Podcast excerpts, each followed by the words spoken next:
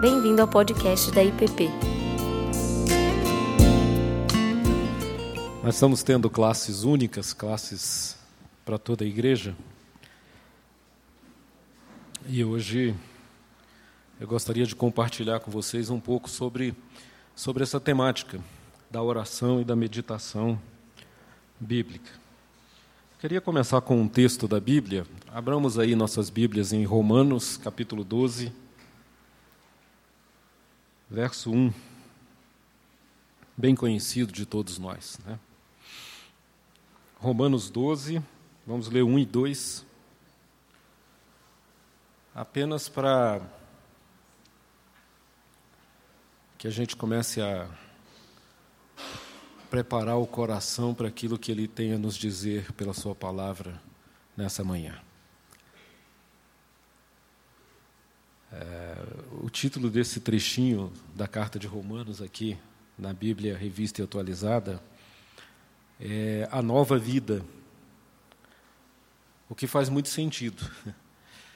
Porque o texto diz assim: Rogo-vos, pois, irmãos, pelas misericórdias de Deus, que apresenteis o vosso corpo por sacrifício vivo, santo e agradável a Deus, que é o vosso culto racional. E não vos conformeis com este século, mas transformai-vos pela renovação da vossa mente para que experimenteis qual, se, qual seja a boa, agradável e perfeita vontade de Deus. Vamos orar? E eu queria convidá-los nesse momento, nesse momento, não a ouvir a minha oração, mas a fechar seus olhos e fazer a sua oração. É, hoje nós vamos estar conversando pela manhã agora sobre oração. E acho que é bom começar dizendo a Deus assim: Deus, eu estou aqui e a minha oração é: fala comigo. Então, aproveite esses poucos instantes que teremos para fazer isso e só depois eu oro, tá?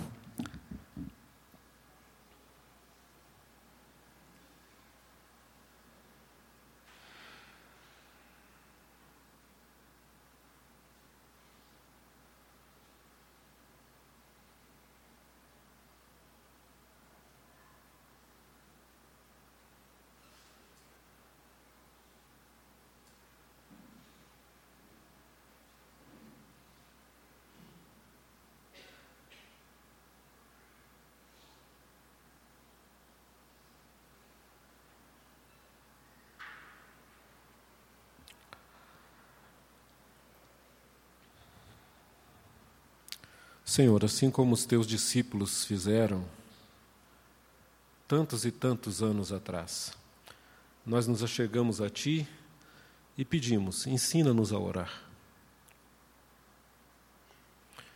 Pois sabemos que o Senhor é fiel, compassivo e misericordioso para nos dizer como fazer. Em nome de Jesus. Amém. Amém. Bom, irmãos, é, eu queria quando eu fui convidado para falar nessa manhã pelo pastor Tiago, eu fiquei pensando em que, que eu poderia trazer. Pensei em várias coisas, mudei várias vezes. Mas, assim, eu percebi que, sendo começo de ano, estamos ainda aí na segunda semana do mês, seria interessante trazer algo que pudesse ser útil e que nos acompanhasse. Claro, se você é, acolher isso, né? se você achar que isso vale a pena, mas pode nos acompanhar durante todo o nosso ano, talvez como um propósito, talvez como um objetivo. E nada melhor do que falar sobre aquilo que são as duas pernas que sustentam o cristão de pé. É, a primeira perna, a palavra, a segunda, a oração. É isso que nos faz nos mover na história e na vida, um passo de cada vez. Então eu queria hoje compartilhar com vocês um pouco sobre oração e meditação bíblica numa perspectiva da Lectio Divina. Trazer um pouco para vocês, compartilhar um pouco de, de algo que eu venho pensando, meditando já é, há bastante tempo, pelo menos um, quase dois anos que eu tenho pensado sobre isso e decidi compartilhar com vocês um pouco dessa questão. Eu começaria com esta frase.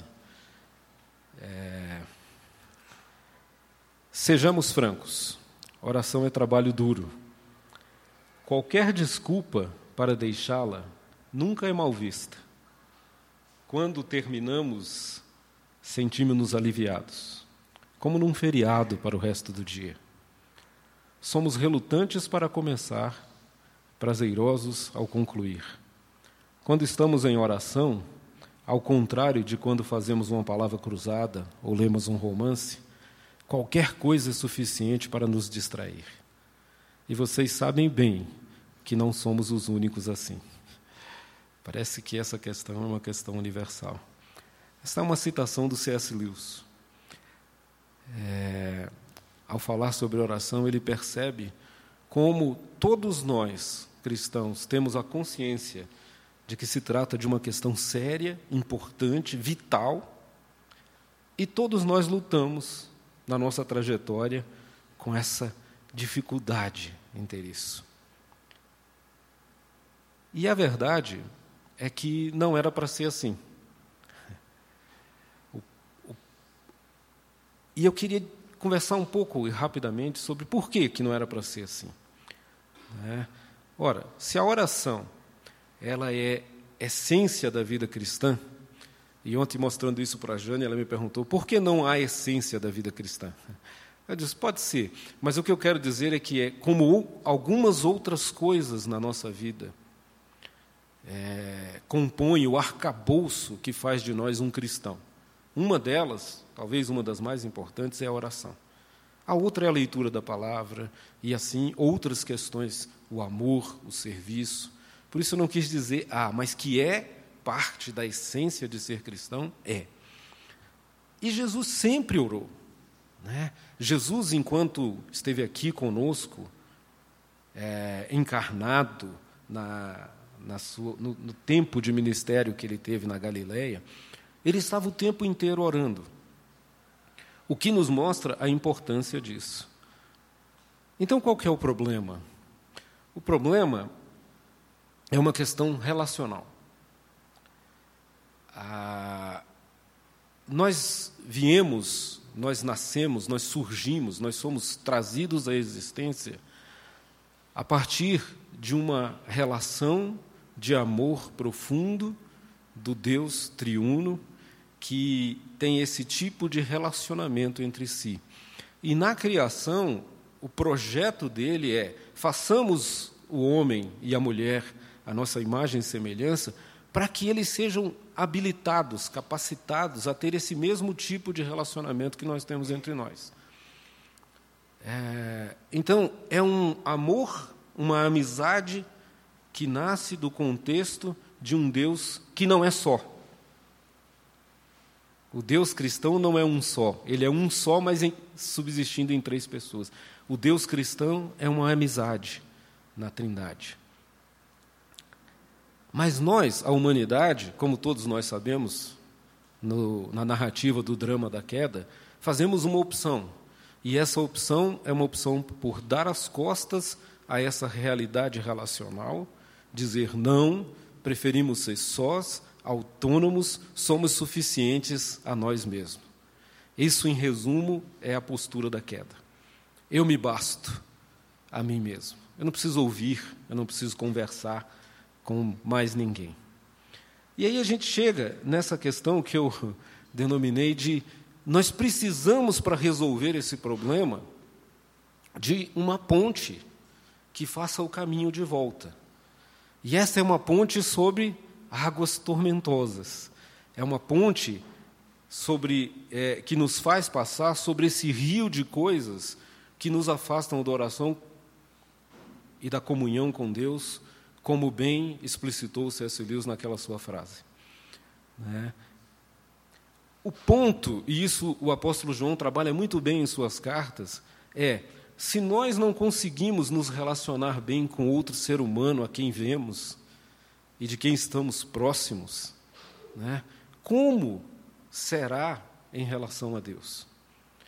Essa é a questão que se levanta historicamente, os filósofos discutiram isso. Né? Os filósofos gregos, com todo o seu pensamento, começaram a perceber esse, essa distância, esse abismo que existe entre Deus e o homem, e eles concluem que não é possível esse tipo de relação entre Deus e o homem, porque nós somos absolutamente diferentes. E essa, esse abismo, esse rio que nos separa, seria intransponível nessa percepção. João diz: como você pode dizer que ama a Deus se você não ama o seu próximo? Essa é a questão. É uma questão relacional. Mas o ponto que Gênesis nos traz é a pergunta: quem é que está fugindo de quem nessa relação entre Deus e o homem? Esse é o ponto. Essa é a questão que, que para que nós consigamos superar os problemas que nós temos com a oração, a gente precisa responder de maneira bastante honesta. Né? Se nós olharmos para o relato da queda em Gênesis 3, nós vamos perceber que, mesmo após a decisão do homem e da mulher de negar o relacionamento com Deus e dizer: Nós não queremos ouvir a Sua voz, nós queremos viver autonomamente, não é? Naquela tarde daquele dia fatídico, aconteceu exatamente o que acontecia todas as tardes antes da queda. A Bíblia nos diz que o Senhor voltou na hora certa, no momento adequado, voltou ao jardim para procurar o homem e descobriu que ele estava se escondendo. Veja, quem se esconde é o homem, não é Deus. Então, nós às vezes trabalhamos com essa questão da oração é, de maneira equivocada no seu pressuposto básico. Tem uma música do Gilberto Gil que ele diz assim: Se eu quiser falar com Deus. E aí ele começa a traçar uma série de obstáculos que vão piorando no decorrer da música. Né? E ele diz: se eu quiser falar com Deus, eu tenho que fazer isso, se eu quiser falar com Deus, eu tenho que fazer aquilo, eu tenho que fazer não sei o quê, eu tenho que fazer não sei o quê. Se eu quiser falar com Deus. Esta não é a visão que Jesus de Nazaré nos ensina. Na verdade, a oração é o convite de Deus para voltarmos à intimidade da relação trinitária.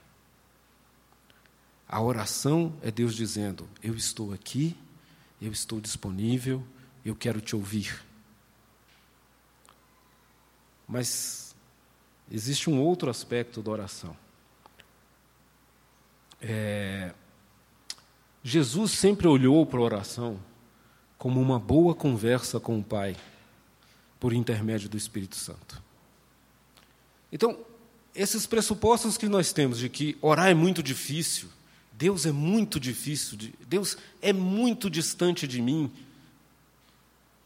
É muito inacessível esse caminho para a oração. Esse é um pressuposto. O outro pressuposto é de que a oração é um falar sem fim.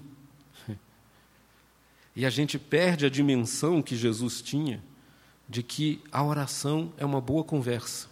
A oração é diálogo. E sendo diálogo, ela precisa falar, mas é preciso também um tempo para ouvir. Deus quer falar com você. E esse convite à oração é como a dinâmica de encontrar os seus amigos em torno de uma boa mesa de refeição ou de um bom café e dizer assim: então, me conta aí como é que está a sua vida. E estar disposto a ouvir o que este amigo tem a te dizer, o que essa amiga tem a te dizer. Esses são os princípios é, que regem uma tradição milenar do cristianismo, a Lectio Divina.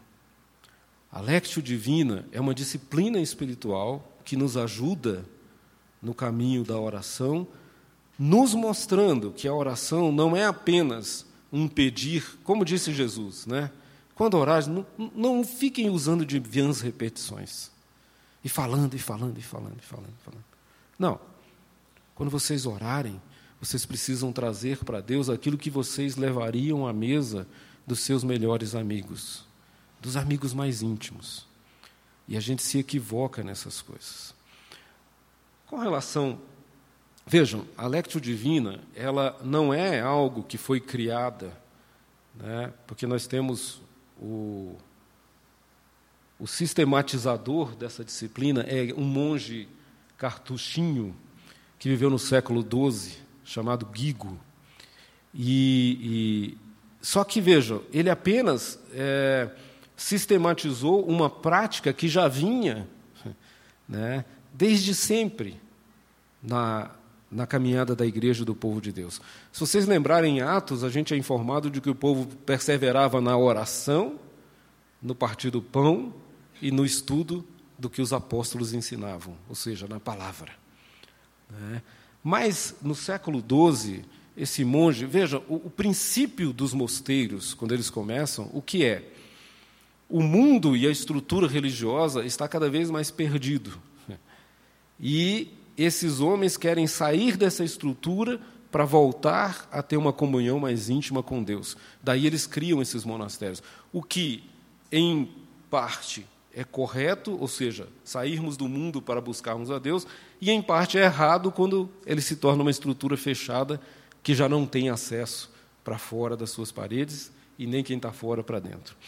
Mas neste processo há a, a máxima dos mosteiros que é ora et labora, ou seja, ore e faça, ore e trabalhe. E na dinâmica de um mosteiro, os monges têm tempo para todas essas coisas. Eles têm tempo para o trabalho manual, né? e normalmente eles trabalhavam com as vinhas, e, e depois produziam vinho disso, além de outras várias coisas. Eles tinham tempo para as tarefas do dia a dia, e eles tinham um tempo para meditar na palavra e um tempo para orar. Essa é a dinâmica da vida do mosteiro. Dentro dessa dinâmica, esse Guido, ao trabalhar com a vinha, ao trabalhar com a terra, plantando as uvas, ele tem um sonho.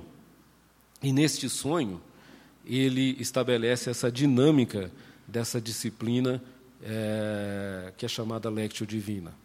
É a escada para Deus. Ele sonha com uma escada que tem quatro degraus. Então, essa prática milenar, agora, a partir dessa percepção da meditação desse monge, ela começa a ter é, uma forma que passa a ser adotada pela cristandade como uma disciplina importante e até hoje ela é vista assim. É? Os quatro degraus da Lectio Divina, então, são a Lectio, que é a leitura da palavra, a Meditatio, que é um aprofundamento em meditação daquilo que você leu, a Horácio, que é um tempo de oração diante de Deus a partir da leitura que você fez, e o quarto degrau, a contemplácio, que aí já é um recebimento em nós daquilo que Deus faz em resposta a todo o processo anterior. Queria que a gente é, pensasse um pouco sobre esses aspectos. E veja, gente, eu estou tentando passar para vocês assim de maneira rápida essa disciplina que de repente como nós vamos ver ao final, você pode utilizar no seu dia a dia, né? para utilizá-la como uma ferramenta para a sua vida espiritual, para a sua meditação. A primeira parte é, desse contexto todo, e por isso eu comecei dizendo que seria bom você fazer a sua própria oração, é o silêncio. O silêncio é um ponto fundamental da vida cristã. Esse silêncio, não literal, como esse que nós estamos tendo nesse momento agora, vocês todos quietinhos, ouvindo atentamente o que eu estou falando. Né? Isso é bom, mas isso é só uma, uma percepção concreta do que o silêncio significa na vida da gente. Veja, nós vivemos um mundo que vive atrás do barulho. É um mundo que não para. É um mundo cuja informação não cessa. É um mundo que você tem que estar conectado. É um mundo que você tem que saber de todas as opções para o sábado à noite, todas elas, e, se possível, participar de todas elas, porque senão você se sente out, você se sente fora, você se sente um, um, um estranho. Né? E essa tensão e essa ansiedade pelo saber, pelo participar, pelo fazer, pelo se divertir, domina a vida da gente, tornando a vida interior nossa um ambiente de barulho. Você não para para pensar, você não para para ouvir, e as coisas vão sendo empurradas goela dentro, garganta abaixo, sem que você tenha tempo de parar e meditar. Esse é o papel do silêncio. O silêncio, que é a preparação, desculpe, é essa estácio, estacionar, parar. Então, assim, eu sei que a vida de todo mundo é corrida, mas tudo na vida é uma questão de prioridade. Esse é o ponto. Né? A minha vida é corrida, mas eu não abro mão de determinados encontros com amigos que eu tenho periodicamente. Eu organizo a minha vida para não perder aquele café, eu organizo a minha vida para não perder aquele almoço, porque eu quero estar com eles. Oração é isso, meus irmãos. Esse é o ponto. Então você para, você silencia e você prepara o seu coração. Porque se não houver silêncio, como você vai ouvir a voz de Deus? Na lectio, que significa leitura, é, você vai ler a Bíblia. Simples assim.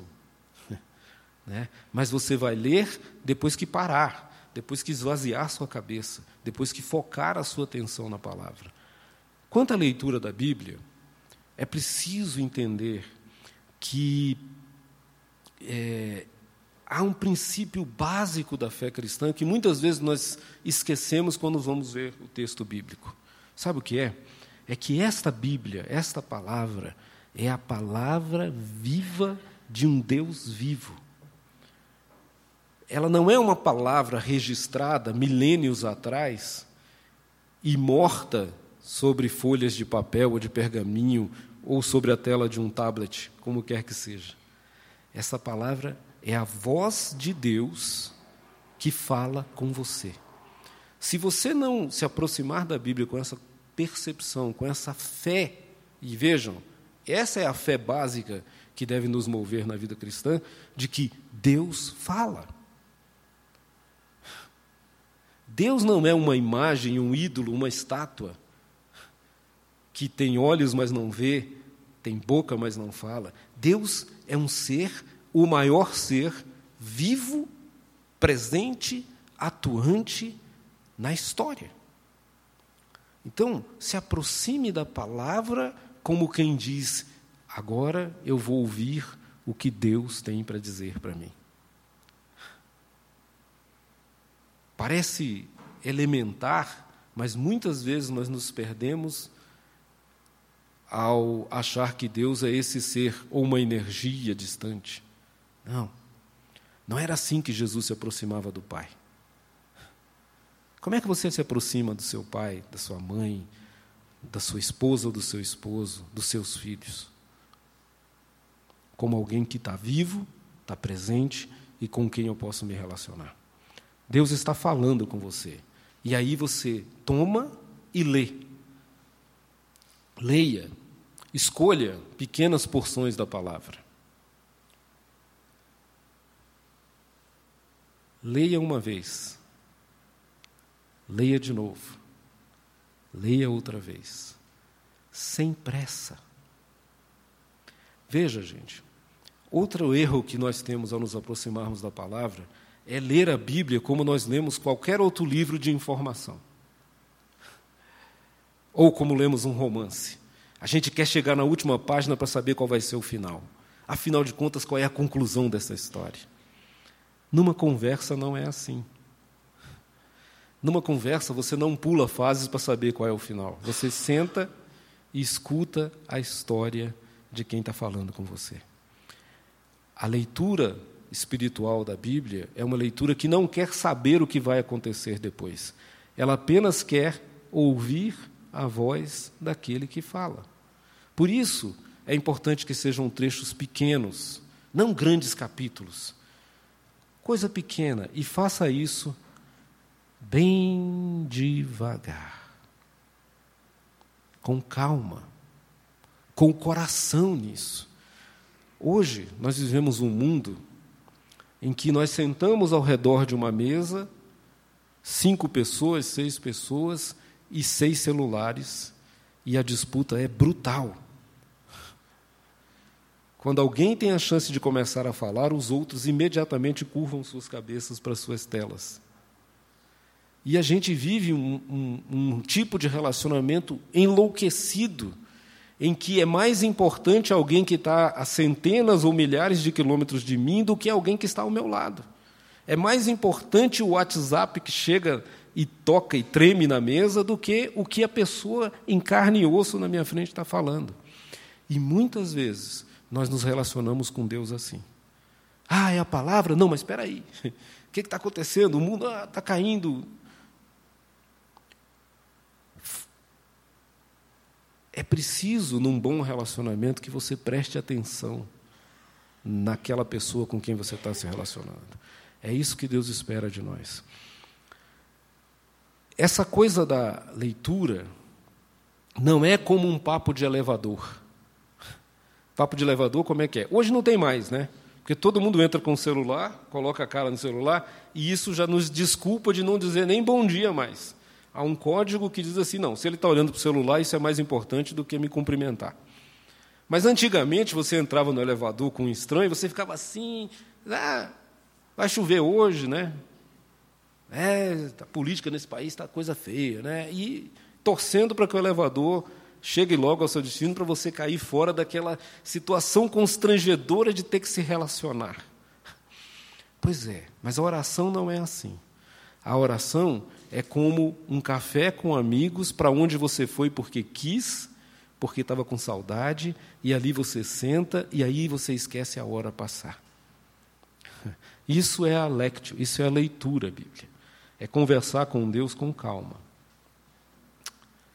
Então, o Guigo diz o seguinte: lectio, a leitura, é o estudo atento da Escritura, feito com o espírito totalmente orientado para a sua compreensão. Esse é o primeiro degrau nessa escada. O segundo degrau é a meditácio. A meditácio você pode entender como discernimento. Você vai pegar aquilo que você leu, aquele trecho que você leu uma vez, duas vezes, três vezes, até deixar ele entrar no seu coração. Durante mais ou menos uns cinco anos, há muitos anos atrás, quando a gente estava vindo aqui para a igreja, nós fazíamos isso no nosso grupo de oração com os salmos. Eu me lembro que nós passamos mais ou menos cinco anos lendo os salmos, porque era assim, era uma leitura curta, repetida.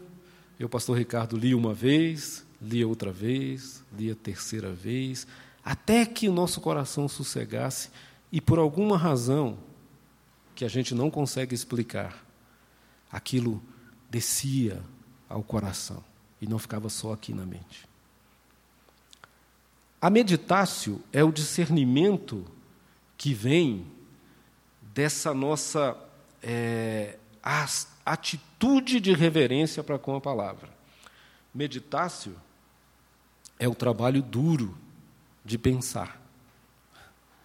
Coisa que hoje em dia muita gente também não quer fazer. É, Estava vendo a, a Veja nessa semana, a capa fala sobre as fake news, notícias falsas. Talvez 70% a 80% do que você lê hoje é mentira. E você vai engolindo isso. Ah, mas eu li, mas li, ah, eu li no Facebook. Ah, mas eu li não sei aonde, mas. Você meditou nisso? Você refletiu sobre isso? Você discerniu sobre isso? Ou você está sendo levado de um vento a outro, né, pelas correntes da mentira? Na meditácio, você impõe o seu coração à palavra, pensando na palavra, refletindo nos pontos da palavra. É muito interessante essa questão da mente. E veja, nós estamos numa escada, numa subida em direção a esse encontro com Deus. Né? É, Jesus, ele acrescenta ao chamar ou chamar, Ouve, ó Israel, o Senhor é o teu Deus, é o único Deus.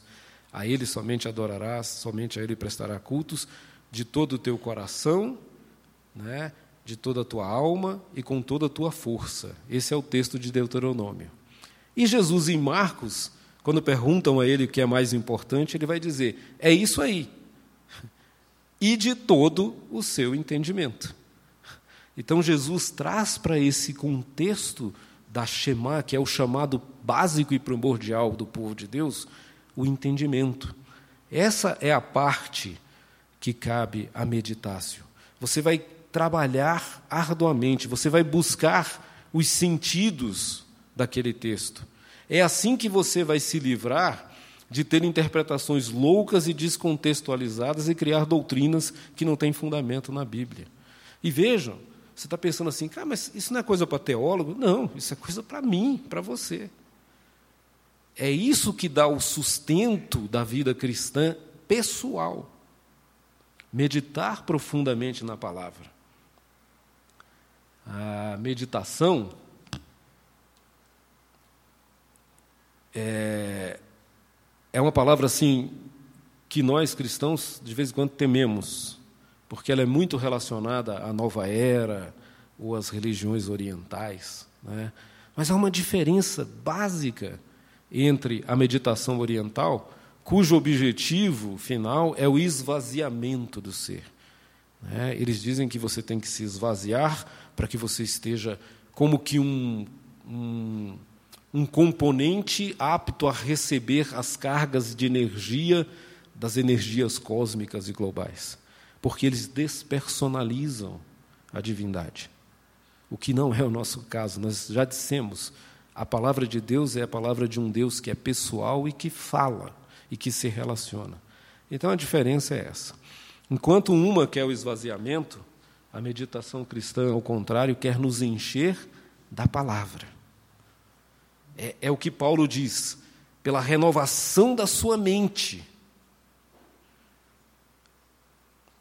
Gente, quanto mais você lê e medita na palavra, mais ela renova a sua mente. Mais as suas categorias, os seus paradigmas, a forma como você olha para a vida são transformadas. Não é assim, por exemplo, num casamento, quando os anos vão passando e de repente você olha e vê que vocês estão olhando na mesma direção, pensando as mesmas coisas. Relacionamento. Então, a meditação cristã busca esse preencher da mente com a palavra. São, dois, são duas metáforas que eu poderia trazer para vocês sobre a meditação. A primeira delas é cave mais fundo. Na leitura, é como se tivesse cortado uma picada numa mata e começado a enxergar um caminho.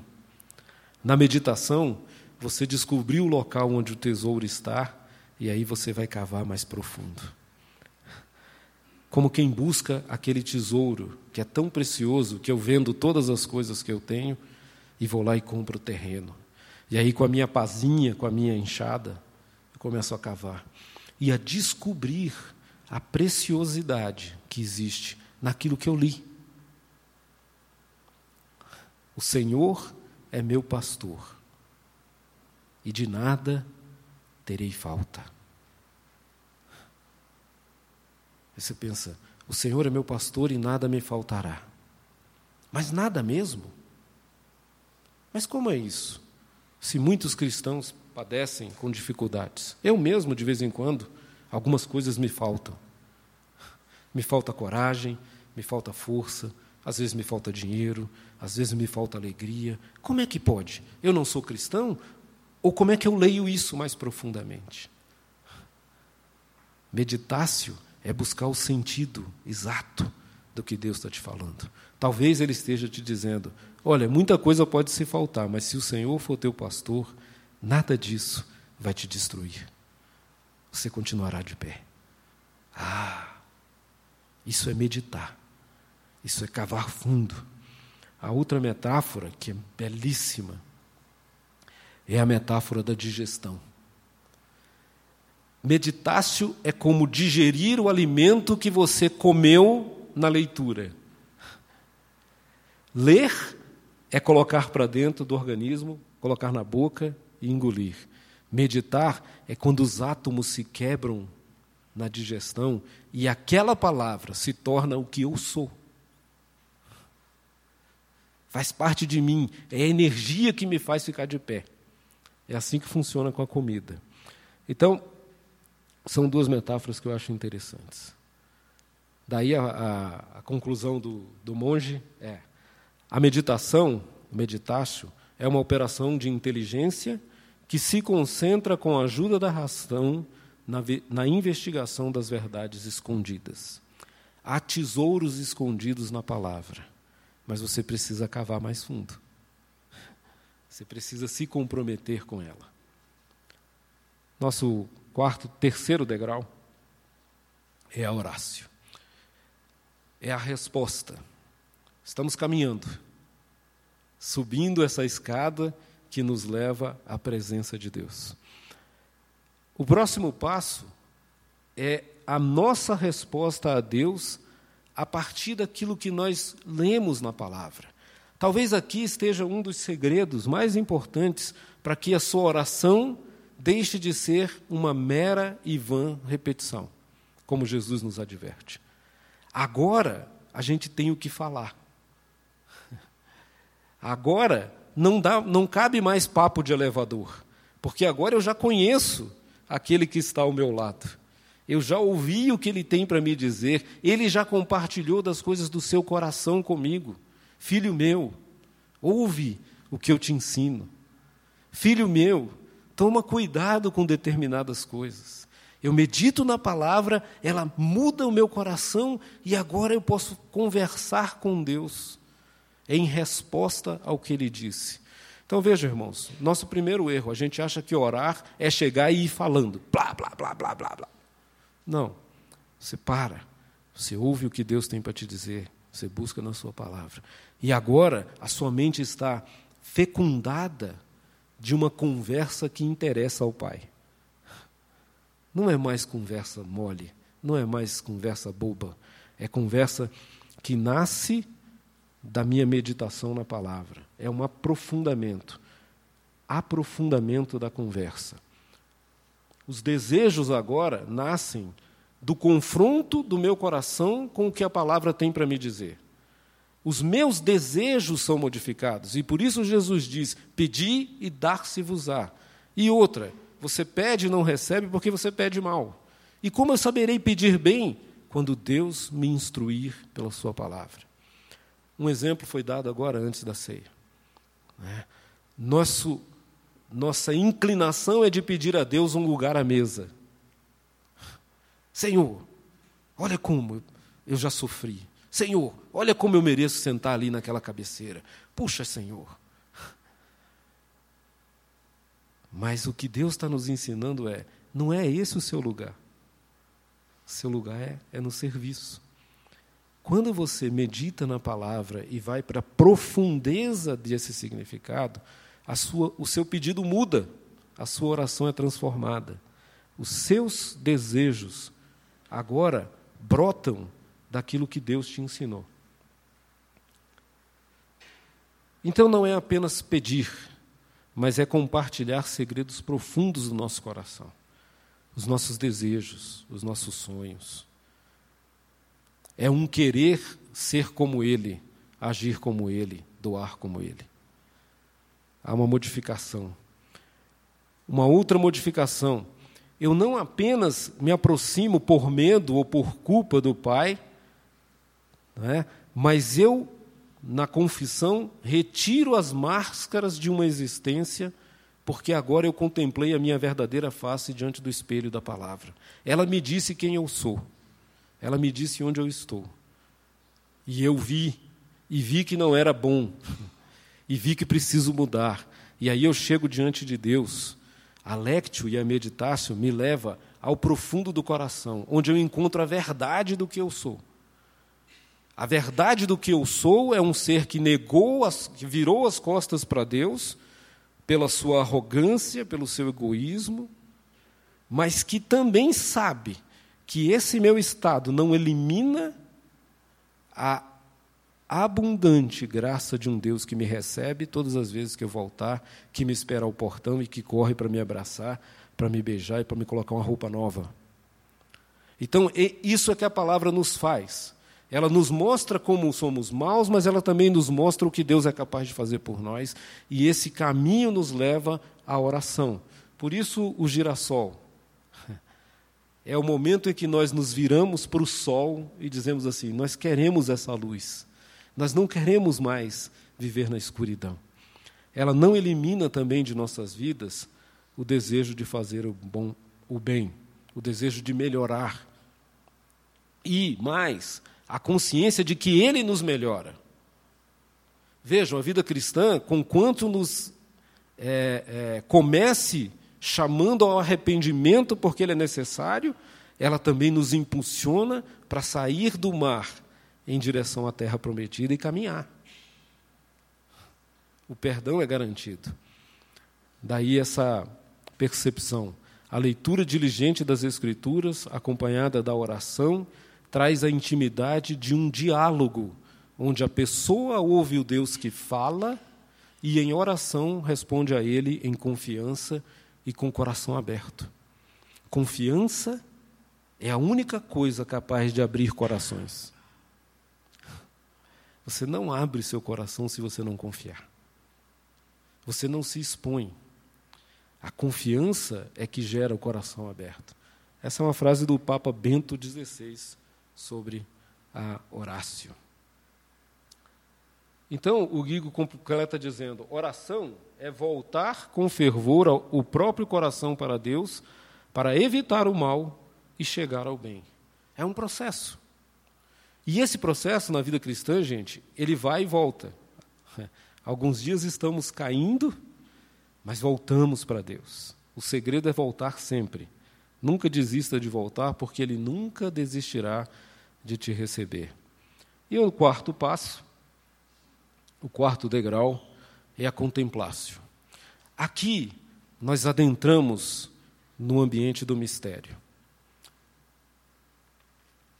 É, o objetivo da Lectio Divina, que é o conjunto desses quatro passos, é experimentar Deus. Não é conhecer mais sobre Deus no sentido de ter mais informações sobre Ele. Não é aprender racionalmente, teologicamente, todas as teorias que existem sobre Deus, entender perfeitamente as doutrinas teológicas. Não. Esse processo nos convida a experimentar Deus. É um momento da transcendência, que é real na vida cristã. Nos três primeiros passos, nós fazemos alguma coisa em busca desse relacionamento. É o nosso agir, é a nossa disciplina, é a nossa atitude, é o nosso desejo, é o nosso coração que caminha. Na contemplácio, é Deus quem caminha em direção a nós. A leitura é a oferta do tempo e atenção. A leitura é o sacrifício vivo e agradável. A meditação é o trabalho do intelecto, é a renovação da mente.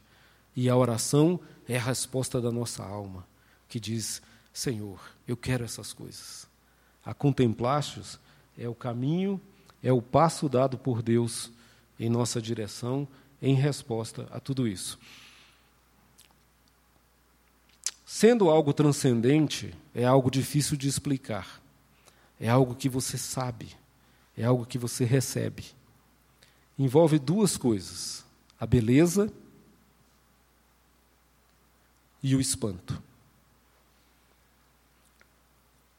Nas narrativas sobre o Natal, nós estamos sempre percebendo esses dois grandes processos da ação de Deus na história humana acontecendo. O belo se une ao espantoso. Gente, se a nossa vida cristã não tem lugar para espanto com Deus, alguma coisa está errada. Como diria o C.S. Lewis, nós domesticamos Aslan. E isso não é bom. Se o seu Deus é domesticado por você, se você controla todos os elementos de Deus, se ele jamais te surpreende, esse Deus está deixando a desejar. Deus nos surpreende a cada momento. Quão assombrosas são as tuas obras, ó Senhor, diz o salmista. A beleza seria como ver o mar a primeira vez. Você olha para ele. Desculpe, eu tinha passado aqui. A metáfora é outra. A beleza é como chegar ao topo da montanha.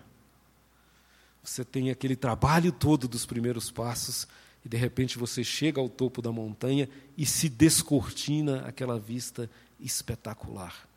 É como o C.S. Lewis diz no é, Shadowlands, né? numa curva da estrada, ele diz assim: pode parar, que aqui já está bom. Quando ele faz a curva, que ele vê o vale lá embaixo, ele diz assim: pode parar, não preciso de mais nada. Isso é a beleza de Deus. Quando você olha e diz assim: pode parar, Senhor, porque isso já me satisfaz. Como é que está seu coração com Deus nessas coisas? Porque é essa beleza de Deus que vai nos livrar da loucura do mundo, de correr atrás do vento, de correr atrás dos tesouros, de se curvar a mamum, de aceitar todo tipo de coisa. Se você é capaz de se apaixonar pela beleza de Deus, isso vai encher o teu coração. E aí você pode cantar, não olhe as circunstâncias. Eu não estou falando aqui de alienação, não, gente. Eu sei que a vida está dura. Ela sempre foi e ela sempre será. Eu estou dizendo que Deus é maior do que isso tudo. E às vezes os nossos olhos não veem. É subir na montanha e dizer, está bom. E aí eu chego ao espanto. O espanto é como ver o mar a primeira vez. Dá um medo, um medo medonho. Você fala, será que eu entro nisso aí? Mas dá também algo que nos chama e você diz: eu tenho que mergulhar nisso. Eu tenho que experimentar isso. A gente quer entrar. Ele é incontrolável, eu não controlo, mas eu quero me banhar nessas águas. Esse é o espanto que a Contemplacho traz para as nossas vidas. É um vislumbre daquilo que falta em nosso coração. Agostinho dizia que no coração do homem há um abismo, um buraco do tamanho de Deus. Não tem jeito, gente. Por mais riqueza, por mais poder, por mais prestígio, por mais qualquer coisa que você tenha na vida, isso não preenche o vazio da ausência do Criador. O que preenche o nosso coração é a presença de Deus. É isso que esse passo, a oração meditativa deve nos levar a encontrar. É como matar a saudade daquilo que nunca vimos, para usar uma frase do C.S. Lewis. É uma saudade, eu não sei, eu nunca tive lá, mas eu tenho saudade desse lugar.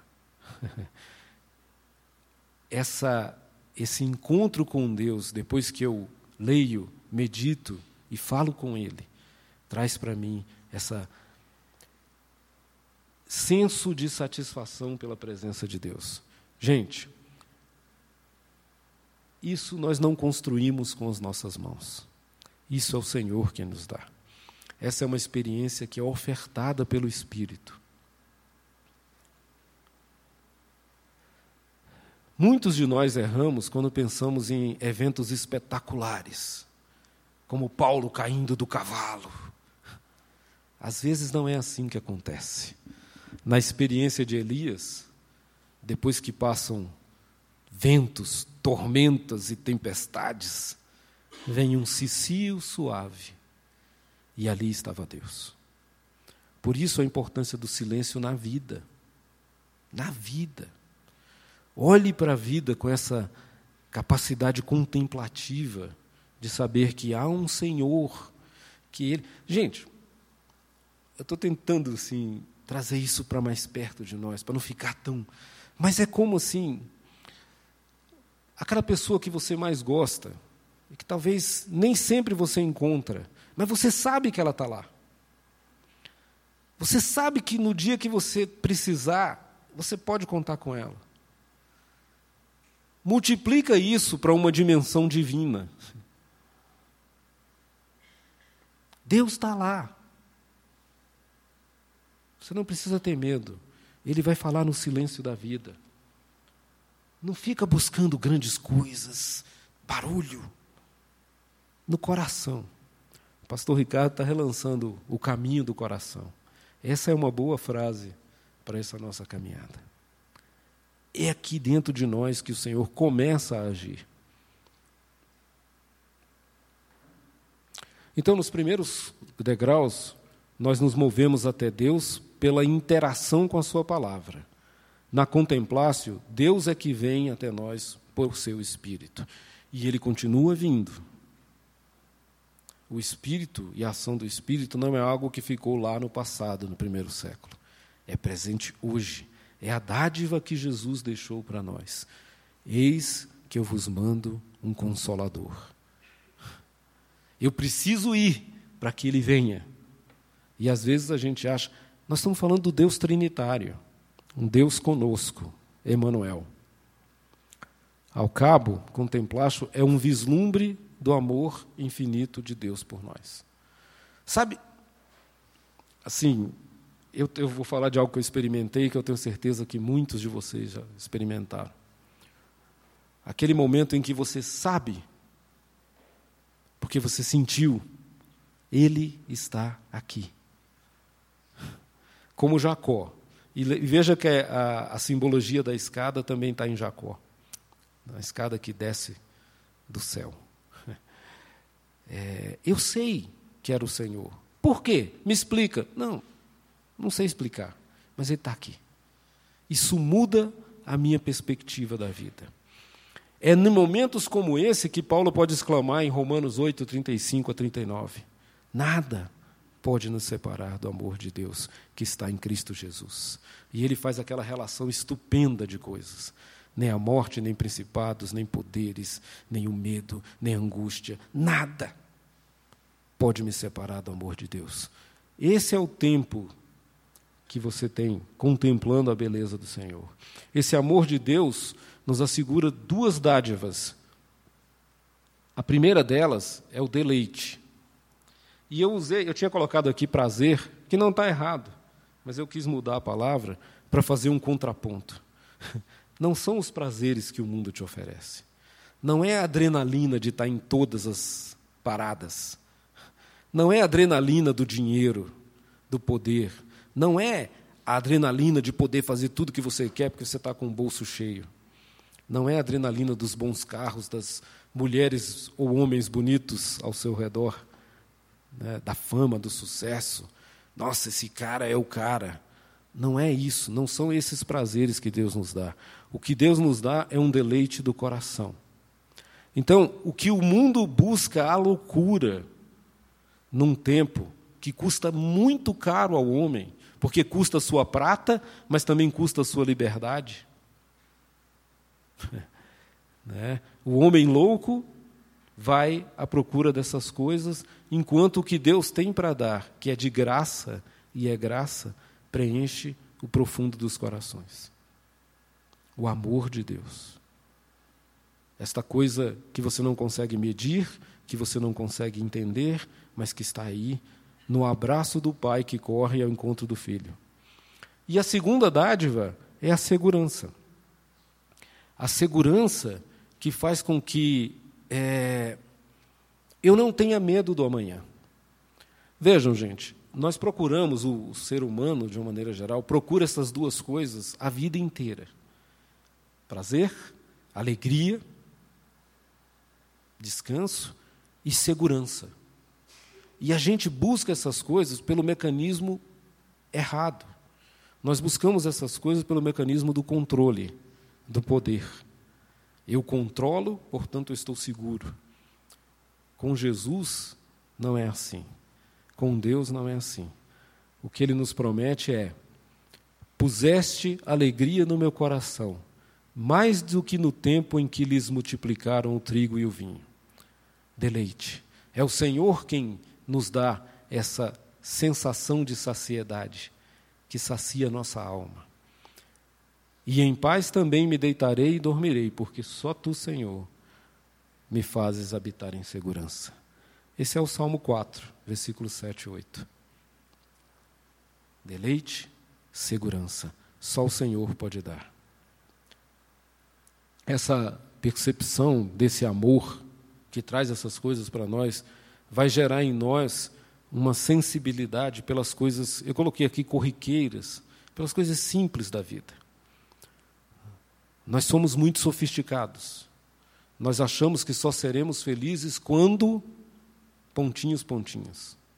Ah, quando eu me formar. Ah, quando eu conseguir aquele emprego. Ah, quando eu me casar. Ah, quando meus filhos estiverem formados. Esse, isso não tem fim. né? Você será feliz quando você olhar que todo esse processo é dádiva do Senhor. Enquanto eu me preparo para me formar, enquanto eu cuido dos meus filhos, enquanto eu abençoo a minha igreja, enquanto eu vivo a minha vida, enquanto eu cuido dos meus pais idosos, enquanto eu faço tudo isso, essas coisas são fundamentais. Então, a contemplar deve, deve nos conduzir a ter uma visão para as coisas simples da vida, resumidas em duas coisas: a criação, porque eu olho para tudo que foi criado e vejo a mão bondosa, poderosa e cuidadora do soberano Criador da história. E aí eu escapo do vaticínio de Romanos 1 que diz: porque não lhe deram graças, foram abandonados à própria sorte. Não. Um coração grato faz com que o Senhor permaneça ao meu lado. E a segunda coisa simples da vida são os relacionamentos. É o próximo o outro, aquele que Deus colocou no meu caminho, e vejam, o meu próximo é diferente do seu. Eu não posso abençoar alguém que Deus não colocou no meu caminho, mas eu posso abençoar a todos que Deus colocar no meu caminho. Esse é o princípio. A contemplação é esse caminho que nos leva a perceber nesse outro o resquício de uma imagem e semelhança do próprio Deus. E por isso que Jesus, no final da história, diz: Vinde benditos do meu Pai, porque todas as vezes que tiveres sede, todas as vezes que eu tive sede, que eu tive fome, que eu estive nu, que eu precisava de uma visita, você veio e fez isso por mim. Mas quando, Senhor, fizemos isso? Perguntam os discípulos assustados. E ele diz: Todas as vezes que fizeste a um desses pequeninos, a mim me fizeste. Jesus relaciona essas coisas. Essa percepção de Deus e da sua beleza deve nos impulsionar aos relacionamentos reais com os outros. Se você não consegue amar ao seu irmão que você ama, você é um mentiroso se fala que ama a Deus. Ponto. João fala assim. Então, ele com ele o Guigo, né? Ele diz: "A contemplação é uma elevação da alma que se levanta de si mesma para Deus, saboreando as alegrias da eterna doçura." Para concluir, é, é, muito interessante porque os monges e o Guigo ele, ele fazia uma comparação e usava a lectio como uma metáfora da produção do vinho. Ou seja, eles usavam a produção do vinho que eles faziam dos mosteiros como uma metáfora da lectio. Assim, a leitura é similar ao pisar das uvas. Não, eu já passei, né? A leitura é similar ao exame e à colheita das uvas. É quando eu escolho as uvas que eu vou tirar naquele dia. É quando eu escolho a porção da palavra, para eu colher, para eu desfrutar delas. A meditação é como o pisar das uvas, é espremer o conteúdo em busca do seu significado mais profundo.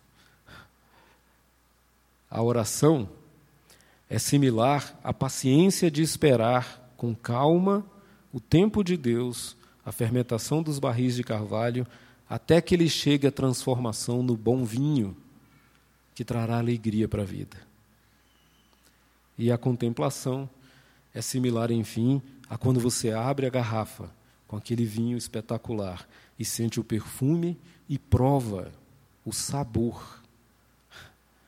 É uma metáfora bonita é uma metáfora que nos remete à ceia. Quando você bebe, come do pão, toma do cálice. Jesus cria esse ritual, esse rito de lembrança dele a partir dos nossos sentidos. Do paladar é experimentar Deus. É, o pastor Osmalo Dovico dá as seguintes conclusões sobre a Lectio Divina. O propósito da Lectio não é simplesmente aumentar o nosso conhecimento intelectual, mas levar a um encontro vivo com Jesus Cristo. Não é conhecer as Escrituras só racionalmente, sem que elas penetrem nas dimensões mais profundas do nosso ser para tocar nossa consciência, nosso coração e nossa vontade. Por fim, na leitura meditativa, a palavra não é interpretada, ela é recebida. Vocês entendem a diferença? Uma palavra única, exclusiva, dirigida a você, que nos ajuda a penetrar no mistério de Cristo em nós e a esperança da glória. Voltando ao nosso texto inicial, a Lectio Divina é um caminho do saber para o experimentar a vontade de Deus. A coisa mais comum no meu evangelho são as pessoas dizendo: Ah, eu quero saber a vontade de Deus. Ah, eu quero saber se eu estou no centro da vontade de Deus. Mais importante do que isso é experimentar Deus. É Ele fazer parte da sua vida, Ele ser seu amigo. Isso renova, isso cria. Você pode estar se perguntando: o que eu ganho com isso? Com todo esse processo? E a resposta inicialmente é nada. E aqui vem outra fábula, outro sofisma no qual nós o mundo nos conduz a montar nossos relacionamentos a partir da utilidade, a partir do interesse. Não caia nesse erro em fazer isso com Deus. Nosso relacionamento com Deus não é um relacionamento utilitário e funcional. É um relacionamento para que a gente volte à intimidade do Senhor.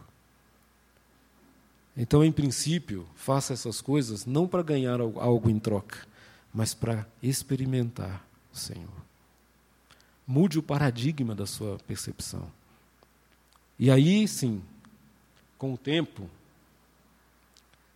porém, com a convivência, nós vamos nos tornando parecidos com Ele. Já percebeu isso com suas amizades, com as suas relações mais profundas? Com o tempo, com a intimidade, nós passamos a falar como nosso amigo fala. Nós passamos a pensar como nosso amigo pensa. Nós passamos a colocar aquilo que ele valoriza como prioridade da vida. Se você é amigo de Deus, você fica parecido com ele. É isso que isso vai te trazer como recompensa. Será parecido com o Pai. Mas isso é com tempo. É com uma vida de meditação diária, constante. Portanto, não perca a paciência e persevere. Não é você que vai notar essas mudanças. Com o tempo, um, dois anos de prática de lectio divina, as pessoas vão começar a dizer: puxa, mas o que está acontecendo com você? E você vai lembrar: é a palavra que transforma nosso coração. A conclusão, a metáfora que o Guigo usa é: a leitura leva a boca ao alimento sólido, a meditação corta-o e mastiga-o, a oração saboreia-o e a contemplação é a própria doçura que alegra e recria. Você quer ter um ano criativo, cheio de novidade e de alegria na vida? Ore e leia a palavra. Faça isso. E eu finalizo com um dever de casa para vocês. Vamos lá, para casa. Minha proposta é a seguinte: experimente fazer uma lectio com Salmo 1. Percorra, passe por cada uma desses quatro degraus. E ao final, escreva um, uma oração, escreva um salmo. Nessa oração, destaque aquilo que Deus falou com você. Acredite, Ele vai falar. O que Deus disse ao seu coração. Destaque uma expressão do texto que se iluminou quando você estava fazendo toda essa prática de ler, meditar, orar e esperar o que Deus tem para te dizer. E aí fique com ele durante essa semana. É, quem sabe durante o mês, até que você faça outra e tenha outro tipo de contemplácio na sua vida. Que Deus abençoe. Leve essas coisas para casa, irmãos. É uma prática, disciplina para o nosso coração. Vamos orar? Você acabou de ouvir o podcast da IPP. Para saber mais, acesse nossa página em www.ippdf.com.br.